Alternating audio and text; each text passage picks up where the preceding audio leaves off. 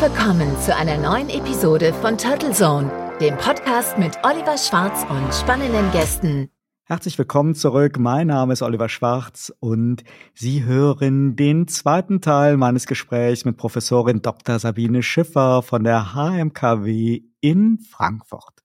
Wenn wir mal ein bisschen uns loslösen von der Kriegsberichterstattung, sehen sich ja Medien und Journalisten seit Jahren auch Vorwürfen ausgesetzt. Nicht zuletzt hier in Deutschland aus Kreisen der Querdenker, Reichsbürger und Rechtsradikalen wurde ja dieser unsägliche Ruf der Lügenpresse kultiviert. Für einen Medienmenschen, gerade einen Leidenschaft, ist das schon ganz schön harter Tobak.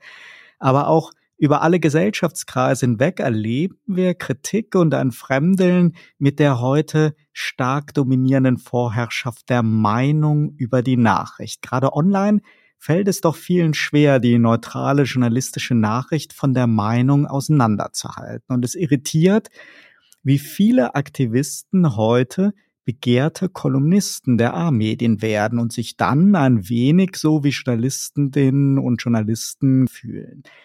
Täuscht der Eindruck, dass sich Medien heute weniger als Nachrichten- und Rechercheplattform denn als Bühne der Meinungen und Interessen verstehen und wird es damit für die Konsumenten nicht eher schwieriger, sich ein umfassendes Bild zu machen. Denn während ja so diese klassischen journalistischen Gattungen wie Kommentar, Kritik, Gloss und Debatte sich ja immer auch für andere Meinungen interessieren oder diese argumentativ aufgreifen, sind ja viele Meinungskolumnen heutzutage von der aggressiven, egoistischen Rhetorik des Aktivismus geprägt, der sich strikt um so diese eigenen Interessen, die eigenen Interessensgruppen dreht.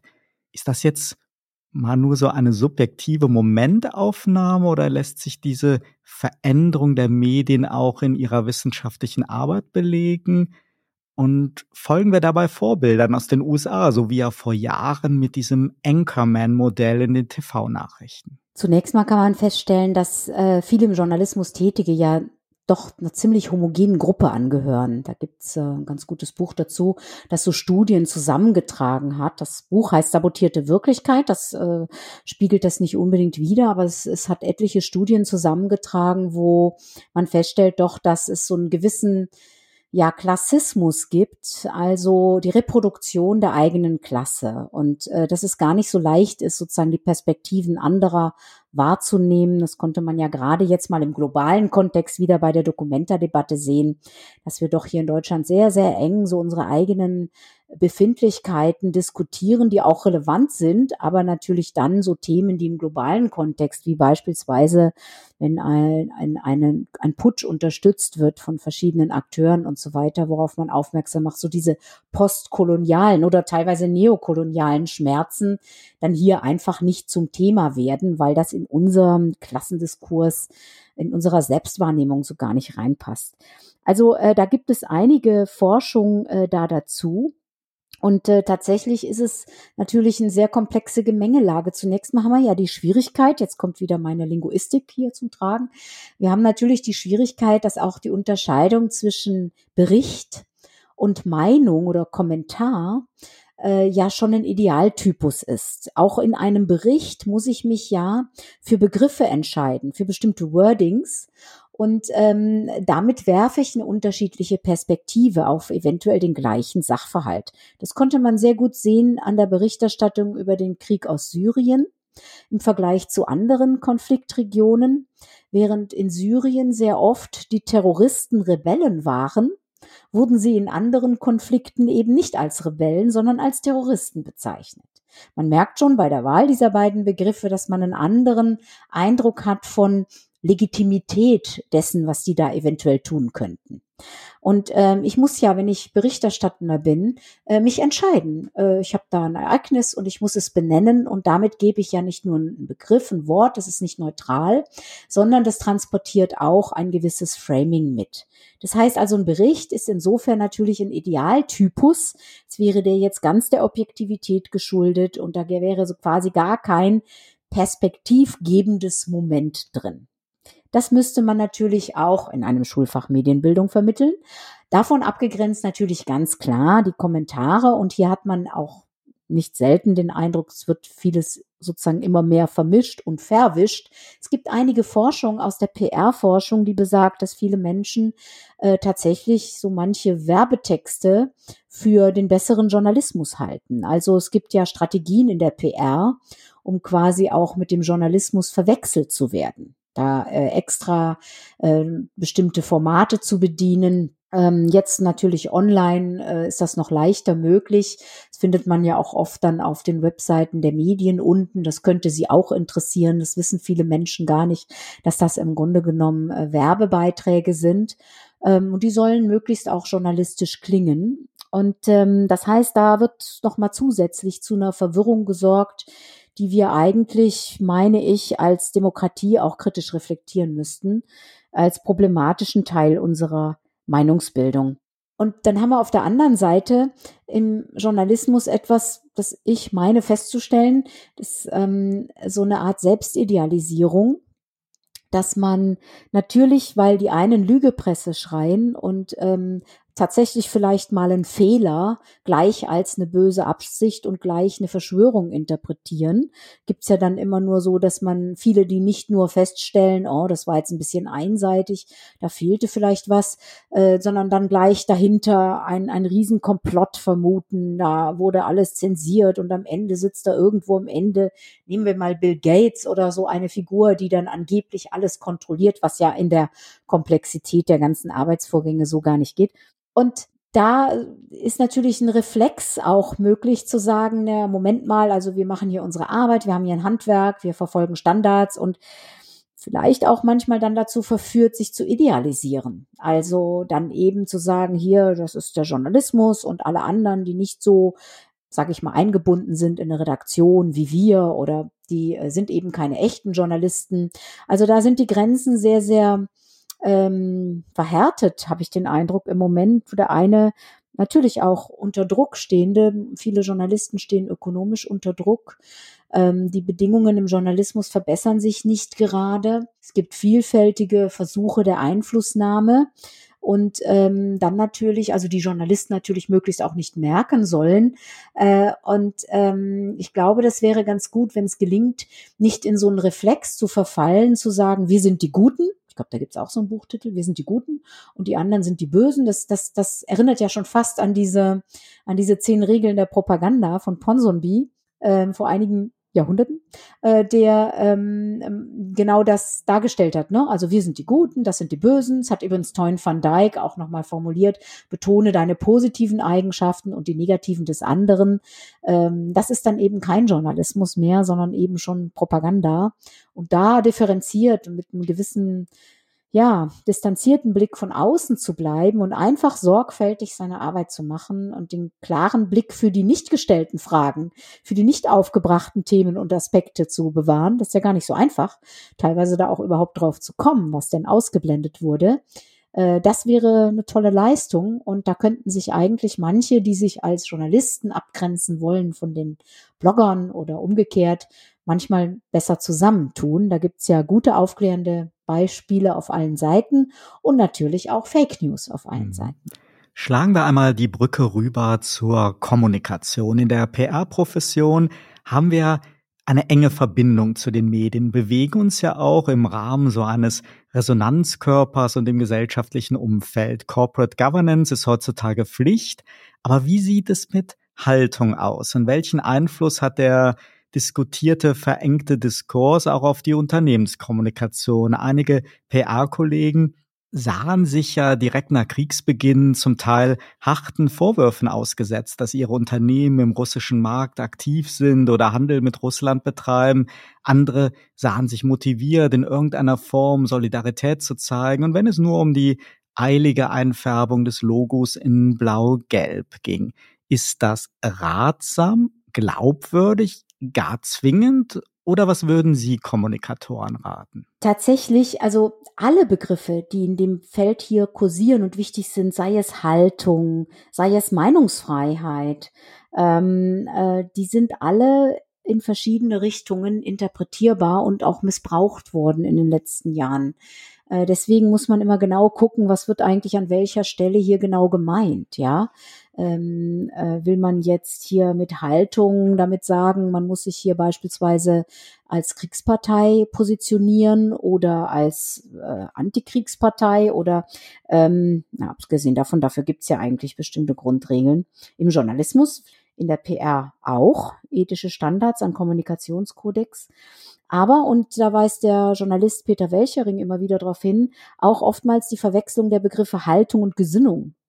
Und ähm, ich finde, und das möchte ich jetzt aber ganz gerne am Beispiel äh, der Journalistenverbände einmal festmachen, die sich dann teilweise wie Kommunikatoren gerieren, indem sie beispielsweise dann ihre Internetauftritte mit blau-gelben Flaggen äh, ähm, schmücken. Das ähm, finde ich für alles, was journalistisch unterwegs ist, bei aller äh, Solidarität und äh, ähm, dass man wirklich jede Anstrengung machen sollte, mitzudenken, ähm, was man äh, tun kann, um diesen Krieg zu beenden. Wobei das momentan habe ich den Eindruck gar nicht mehr so auf dem Programm steht bei vielen. Ähm, dass trotzdem äh, das einfach Journalistenverbänden nicht gut steht. Wenn jetzt dieses Ukraine Communication Support Network, das geht ja da ganz offen mit um. Also beispielsweise David Gallagher als T-Bone Gallagher unterwegs im Internet, äh, der da so ein bisschen der Kopf äh, dieses Zusammenschlusses ist von internationalen PR-Verbänden und Agenturen, äh, die ganz klar und offen kommunizieren, wir wollen die Ukraine unterstützen und äh, sich dann entsprechend blau-weiß schmücken. Äh, das ist transparent und äh, das ist dann ganz klar natürlich hier strategische Kommunikation im Sinne eines bestimmten Akteurs. Ähm, das ist eigentlich legitim und äh, während ähm, äh, von journalistischer Seite müsste man sich da klar unterscheiden. Wenn ich gerade im Spiegel lese, vor wenigen Tagen, wie unverantwortlich beziehungsweise folgenreich es gewesen wäre, wenn man sofort auf sämtliche Energieimporte aus Russland verzichtet hätte, dann deckt sich das ja auch mit der Position des Kanzlers und den Warnungen des Wirtschaftsministers. Nur war es auch gerade der Spiegel als eines unserer ja renommiertesten Medien, der über Monate hinweg immer wieder den weit verbreiteten Forderungen nach einem sehr strikten Boykott sehr viel Raum gegeben hat. Und zwar in zig Beiträgen, immer wieder mit eben genau diesem Argument von Haltung und Solidarität. Jetzt dreht sich der Diskurs ins genaue Gegenteil. Statt von einem Boykott ist jetzt die Lesart, dass wir uns gegen eine Gaserpressung durch Wladimir Putin wehren müssen und die bedrohliche Situation einer mit Sicherheit kurz bevorstehenden Einstellung der Lieferungen durch die Russen geschuldet wäre. Zwischen diesen beiden extremen Polen, egal ob sie nun stimmen oder nicht, gäbe es ja jede Menge Raum für Recherchen, eine objektive journalistische Berichterstattung, Fakten, Zusammenhänge. Denn natürlich sind die Kostenexplosionen bedrohlich und die Energieversorgung ein sehr sensibles Thema, das zu Recht ja auch die Regierung umtreibt. Aber das ist ja kein Grund für eine unterkomplexe Debatte. Und das jetzige Worst-Case-Szenario mit Lieferstopp aus Russland ist ja ebenso wenig zwingend wie vorher die Forderung nach einem sofortigen Importstopp, koste es, was es wolle. Irgendwie fehlen so ein wenig die Schritte dazwischen, denn beides lenkt ja von der eigentlichen Aufgabe der Politik ab, kontrolliert, die Energieabhängigkeit von einem Lieferanten zu reduzieren, bezahlbare Alternativen zu fördern und die Bürger vor plötzlichen Preisexplosionen zu schützen. Etwas vereinfacht gesprochen ist der aktuelle mediale Tenor ja, dass die Kostenlawine unausweichlich ist. Und das motiviert natürlich dann auch noch zusätzlich Trittbrettfahrer. Können Sie sich, Frau Schiffer, erklären, warum viele Medien jetzt so schnell schon auf Tipps für das Kaltduschen umschwenken, statt erst einmal ausgiebig so einen kritischen Blick auf die Zusammenhänge und Bemühungen zu werfen? Oder widersprechen Sie hier meiner ein wenig zugespitzten Feststellung hinter der Frage? Ich finde das ein sehr schönes Beispiel, an dem wir mal das durchexerzieren können, wo hier eigentlich überall die diversen Dilemmata liegen. Tatsächlich haben wir hier so verschiedene Pole und wenn man das in Zeit, auf einer Zeitachse sehen würde, sieht man eigentlich einen riesigen Widerspruch. Den scheinen manche gar nicht zu merken, äh, sondern man ist dann mit der Inbrunst der Überzeugung mal hier und mal dafür. Und was man aber übersieht, ist, man bewegt sich in einem ganz engen Rahmen eben zwischen diesen beiden Polen. Der äußert sich schon in diesem Satz unabhängig machen von russischer Energie. Das ist ja richtig, aber das ist ja viel zu wenig. Und jetzt gehen wir mal mit einem kleinen Satelliten ein Stückchen höher und versuchen den Blick mal auf das große Ganze zu werfen, sowohl Zeitachse als auch räumliches und können feststellen, ich nehme jetzt mal gerne die, die sehr gerne ignorierte Friedensbewegung, die sich ja am 1. Dezemberwochenende jedes Jahr, außer zu Corona-Zeiten, äh, in Kassel getroffen hat und vermutlich auch wieder weiter trifft und dort in einer Art Kongress seit Jahr und Tag weil die Ressourcenkriege ja in der NATO-Doktrin von 1999 stehen, also seit 23 Jahren als Kriegsgrund mindestens bekannt sind, ähm, gibt es dort etliche Erörterungen und auch Vorschläge, wie man überhaupt von fossilen Energieträgern wegkommt, wie man die endenden Ressourcen äh, sein lässt, wo sie sind und auf regenerative andere Energieformen umsteigt. Die Lösungen sind dezentral, die sind nicht unbedingt populär bei den großen Energiekonzernen, aber sie sind in den Gruppen, in bestimmten NGOs, auch schon lange vor den Fridays for Future, eben in der Friedensbewegung beispielsweise, immer Thema gewesen, weil man wusste, nur so kann man auch tatsächlich äh, für andere Lösungen als militärische Kontrolle von Ressourcenwegen und äh, eben diesen ganzen, was sich dann nach sich zieht, werben.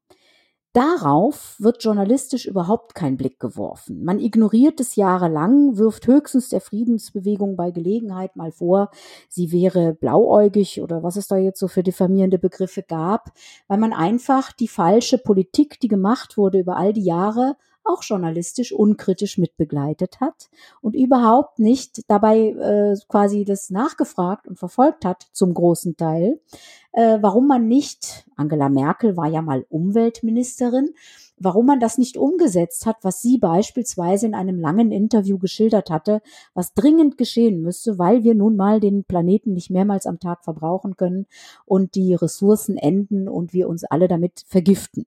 Und das ist ein schönes Beispiel dafür, wie wir jetzt in einer Situation, ich sag mal, wo wir Putin haben, das klingt jetzt ein bisschen verharmlosend, ähm, das soll auch auf keinen Fall seinen Angriffskrieg hier rechtfertigen oder andere Dinge, die in Russland passieren, aber ähm, er bietet sich auch ein bisschen als eine dankbare Projektionsfläche an dafür, für all die Dinge, die man in den ganzen letzten Jahrzehnten einfach versäumt hat. Ich meine, die Grünen wurden 1980 gegründet. Da waren all diese Themen schon auf dem Tisch. Was ist denn aus all den Forderungen und Erkenntnissen aus dieser ganzen Zeit geworden? Nichts. Und auch jetzt scheint die Gelegenheit, den Lobbyisten der großen Energiekonzerne und anderen die Gelegenheit zu bieten, eben einfach nochmal die alten Konzepte aus dem, aus der Schublade zu ziehen. Nochmal ein bisschen mehr Kohleverlängerung, nochmal die alten äh, ähm, äh, Kernkraftwerke äh, in die Debatte einzubringen und all diese Dinge, die wir längst hätten in dezentrale Energieversorgung in ganz anderen ähm, äh, Sphären führen könnten wurde teilweise ja sogar systematisch verhindert. Teilweise wurde es überlassen, dass China die Produktion bestimmter Dinge übernimmt, dass man jetzt ihnen nicht überlassen möchte. Wenn man sich mal die Strategiepapiere von G7 und der NATO anschaut, dann gibt es da eine große Wirtschaftskonkurrenz und äh, vor diesem äh, Spiegel oder vor diesem Hintergrund spielt sich das alles hier ab und wird dann so ein bisschen reduziert auf Russland erpresst uns mit Energie, die Energiepreise gehen durch die Decke, äh, es werden Boykotte gefordert, obwohl wir wissen, dass die immer nur die Zivilbevölkerung treffen. Wir haben im Irak viele Kinder ausgehungert. Dasselbe ist in äh, Syrien passiert es nach wie vor ähm, eigentlich überhaupt nicht mit dem vereinbar, was wir so als Monstranz gerne im Diskurs vor uns hertragen, so Menschenrechte, Menschenfreundlichkeit, Wertewesten. Äh, das wäre alles an jeder Stelle kritisch zu überprüfen. Genug zu tun für den Journalismus, äh, der sich ja da als Kontroll Kontrollinstanz und unabhängig äh, dann entsprechend gerne auch idealisiert übrigens, es gibt solche Beiträge, die kann man finden, auch in verschiedenen Medien. Manche sind da vielleicht ein bisschen besser als andere, aber äh, man kann da wirklich überall einiges finden. Aber man muss sie sich richtig zusammenklauben. Sie sind nicht unbedingt Teil der Hauptnachrichtensendungen, die ja besonders aufmerksamkeitsrelevant sind. Werfen wir noch mal einen Blick nach vorne. Wie immer bei Kriegen, Konflikten und Krisen beobachten wir so eine phasenweise Dramaturgie und früher oder später wird es auch im Ukraine-Konflikt zu Friedensverhandlungen kommen. Der kritisierte, verengte Diskurs verortet diesbezügliche diplomatische Gedankenspiele ja noch als eine Art Verrat an der Ukraine. Über Kriegsmarketing und PR haben wir ja eben schon gesprochen, aber der Gegenpol wäre ja so etwas wie eine Art Friedensjournalismus. Den Begriff habe ich bei Ihnen gelesen. Was hat es denn damit auf sich? Äh, ja, äh, das ist ja ein Konzept von Ruge und Galtung. Johann Galtung ist im Moment ja auch auf Twitter sehr aktiv, um äh, beispielsweise den Missbrauch seiner Nachrichtenwerttheorie äh, zu kritisieren und eben den Friedensjournalismus, wie er sich auch bis heute weiterentwickelt hat, äh, weiter einzufordern. Das heißt eben nicht Friede, Freude, Eierkuchen, äh, sondern das heißt, äh, die Dinge zu zeigen, die alle da sind und eben nicht nur dann zu berichten, wenn es knallt und kracht.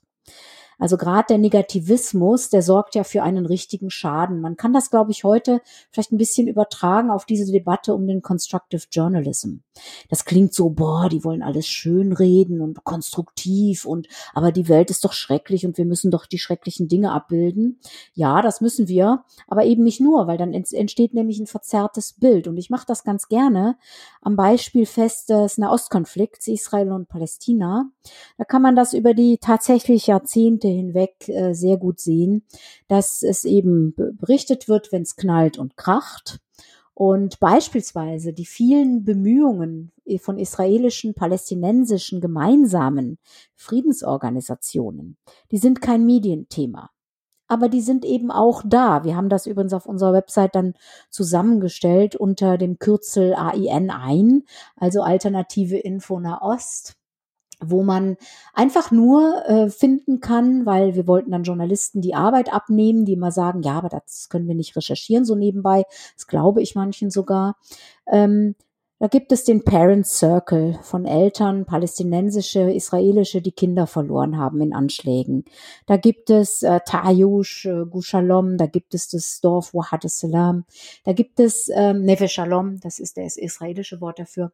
Also da gibt es äh, ganz viele verschiedene, eine ganze Liste von israelisch-palästinensischen Bemühungen, ähm, um eine gemeinsame Lösung, äh, ein gemeinsames Leben vielleicht sogar vor Ort, weil man die Idee aufgegeben hat, dass das mit den zwei Staaten noch was werden könnte. Das ähm, sind Dinge, die sind Fakten, die sind da. Und wenn sie nicht berichtet werden, dann framet man den, den Konflikt als unlösbar. Äh, das ist sozusagen der destruktive Journalismus, den wir anscheinend immer noch viele von uns für den normalen halten und eben nicht einen anderen Journalismus, der eben auch all diese Dinge aufzählt, die es auch so gibt, das heißt dann manchmal, man müsste den Alltag abbilden. Ja gut, das macht der Journalismus natürlich nicht. Ne? Es gibt immer so dieses, äh, diese Ausnahmesituation soll dann gerne dargestellt werden. Aber wir könnten uns durchaus mal überlegen, wie die Welt aussehen könnte, wenn wir über solche Initiativen erfahren von Frauenprojekten in Afrika, die versuchen eben mit kleinen Krediten äh, Saat auszubringen, äh, ähm, Wüsten wieder urbar zu machen. Es gibt so viele wichtige, tolle Dinge. Die Initiative von Vandana Shiva in Indien, die Saatgut sammeln und Datenbanken anlegen, damit nicht dieses hybride ähm, äh, genveränderte Saatgut quasi da äh, alles übernimmt und weitere Bauern in den Selbstmord treibt, ähm, dieses, das sich ja nicht mehr selbst aussät, dass man wieder kaufen muss, das kann man sich dann auf lange Sicht nicht leisten. Es gibt so viele ähm, Dinge, die einfach passieren und getan werden, die, wenn sie Raum bekämen, durchaus auch Dinge aufzeigen könnten, ja, beispielsweise auch ähm, solchen Diffamierungen, wie es jetzt der Friedensbewegung äh, ergeht oder anderen konstruktiven Gruppen, äh, dann ein bisschen Vorschub leisten würde, weil man mal sichtbar macht, was da alles passiert und gearbeitet wird und gefordert wird äh, und es nicht sozusagen den Entscheidern überlässt, die das Falsche entscheiden, das rauf und runter berichtet wird, immer dasselbe, verlautbart wird teilweise nur, ohne es kritisch zu hinterfragen. Und man dann am Ende da steht und eben ja solche verkürzten Debatten führt, wie jetzt, wo soll denn nun das Gas herkommen, während wir eigentlich längst dafür hätten sorgen müssen, äh, dass wir dieses Gas nicht brauchen und natürlich auch kein schädliches Fracking-Gas von anderswoher. Wir haben die letzten 60 Minuten jetzt teilweise einen kritischen Blick auf die Medien geworfen. Drehen wir den Spieß einmal um und enden vielleicht mit etwas Positivem. Welche Entwicklungen im Journalismus der letzten Jahre sind denn klare Fortschritte jetzt mal im Sinne des informationsbegehrenden Konsumenten und wie würden Sie als Wissenschaftlerin so das qualitative Gesamtfazit ziehen? Haben wir heute unter dem Strich, trotz aller diskutierten Herausforderungen, einen besseren Journalismus und einen einfacheren Zugang zu umfassenden Informationen? Und gibt es vielleicht so Trends im Mediensegment, auf die Sie sich auch selber freuen? Also was systematisch zur Journalistenausbildung gehören müsste, wäre tatsächlich PR-Strategien zu erkennen. Das sehe ich in der großen Fläche noch nicht. Gerade die graue PR wird oftmals überhaupt nicht erkannt. Und ähm, es wird ja momentan so über Finanzierungsmodelle für nachhaltigen äh, Journalismus, also wie kann man nachhalt, also jetzt nachhaltig nicht im Sinne von ökologisch, sondern im Sinne von, wie kann man unabhängigen Journalismus nachhaltig finanzieren. Ich hatte dazu auch ein Kapitel in, in Medienanalyse und erörtere so einige Aspekte das ist ambivalent. Ich bin da noch nicht so sicher, wie das enden wird. Es gibt momentan tolle Initiativen, Riff Reporter. Es gibt äh, bestimmte äh, stiftungsfinanzierte äh, äh, Ideen. Es gibt die Idee des gemeinnützigen Journalismus. Es haben sich ganz viele so Faktencheck-Plattformen gegründet oder Investigativrecherche-Dinge, weil man sagt, das kann man in den einzelnen Redaktionen nicht mehr leisten. Das ist ja eigentlich die Uraufgabe des Journalismus.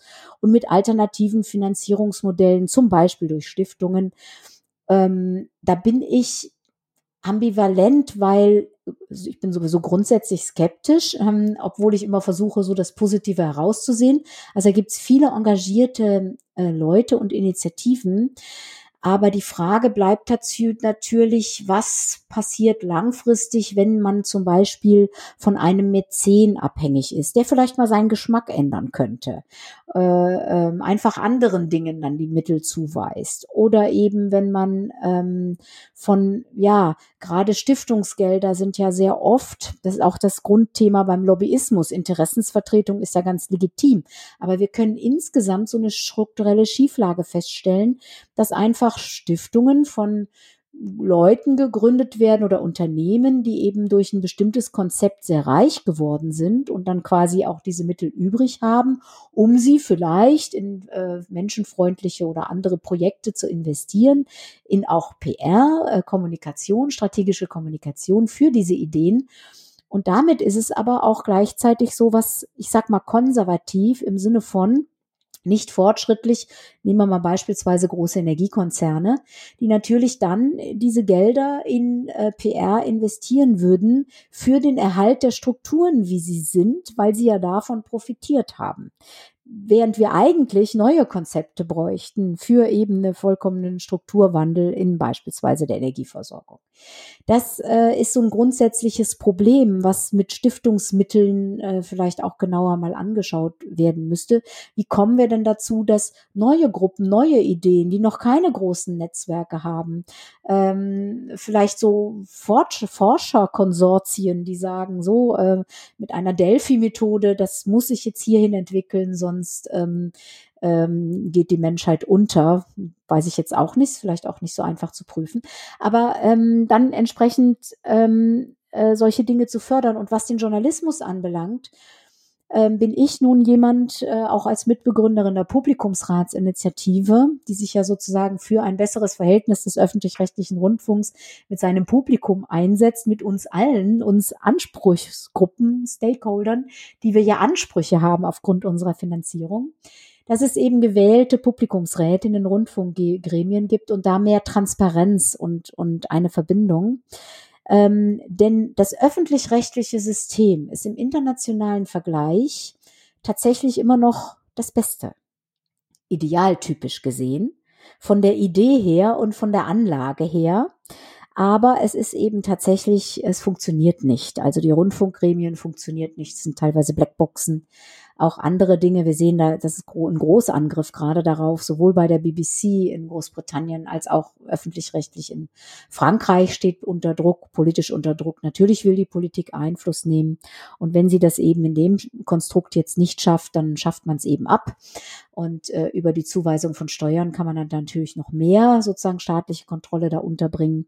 Äh, das ist alles nicht die Idee von äh, Körperschaften öffentlichen Rechts ähm, die von der Grundidee her eigentlich ähm, so das Ideal wären, einen unabhängigen Journalismus nachhaltig zu finanzieren, indem man Beiträge der Bevölkerung für eine Grundversorgung, für einen Anspruch auf äh, unabhängige Informationen, Unterhaltung und andere Dinge entsprechend ähm, auch einfordern kann. Äh, deswegen, und wir brauchen ja auch eine Öffentlichkeit, also einen öffentlichen Raum, in dem man ähm, Ideen aushandelt für demokratische Meinungsbildungsprozesse. Ich bin da sehr skeptisch, was die weitere Aufsplitterung äh, anbelangt. Die man spricht in der Kommunikationswissenschaft von bis hin zu von Atomisierung der Öffentlichkeiten. Da bewegt sich dann jeder nur noch in seinem Kreis und in der Soße. Und damit ist eigentlich eine Demokratie nicht mehr zu machen.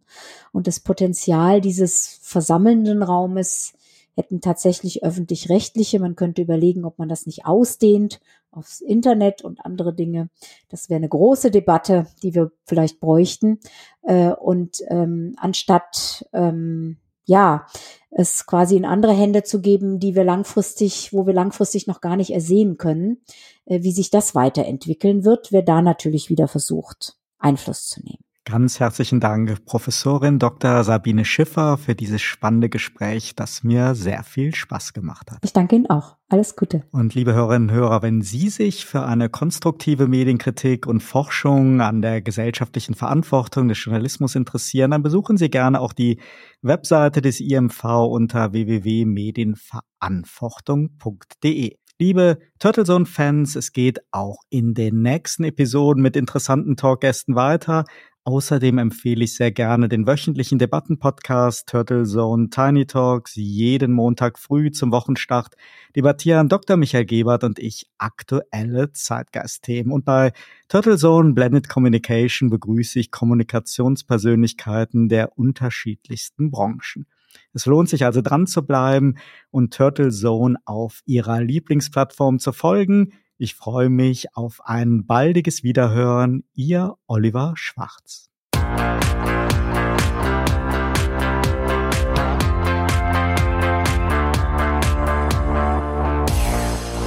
Sie hörten Turtle Zone, den Podcast mit Oliver Schwarz. Eine Produktion von Turtle Media aus dem Podcaststudio in Ettlingen bei Karlsruhe. Immer neu bei Spotify, iTunes und YouTube und auf turtlezone.de. Dieser Podcast wird Ihnen präsentiert von Visual Communications Experts. Wir bringen Sie auf Sendung. Video, Livestreaming, Webinare und Podcasts. Ihre Experten für Audio und Video in der Unternehmenskommunikation. Weitere Informationen unter www.visual-communications-experts.com. Für Werbung in diesem Podcast oder eine Sponsoring-Partnerschaft wenden Sie sich bitte an Turtle Media unter 0721 977 907 15.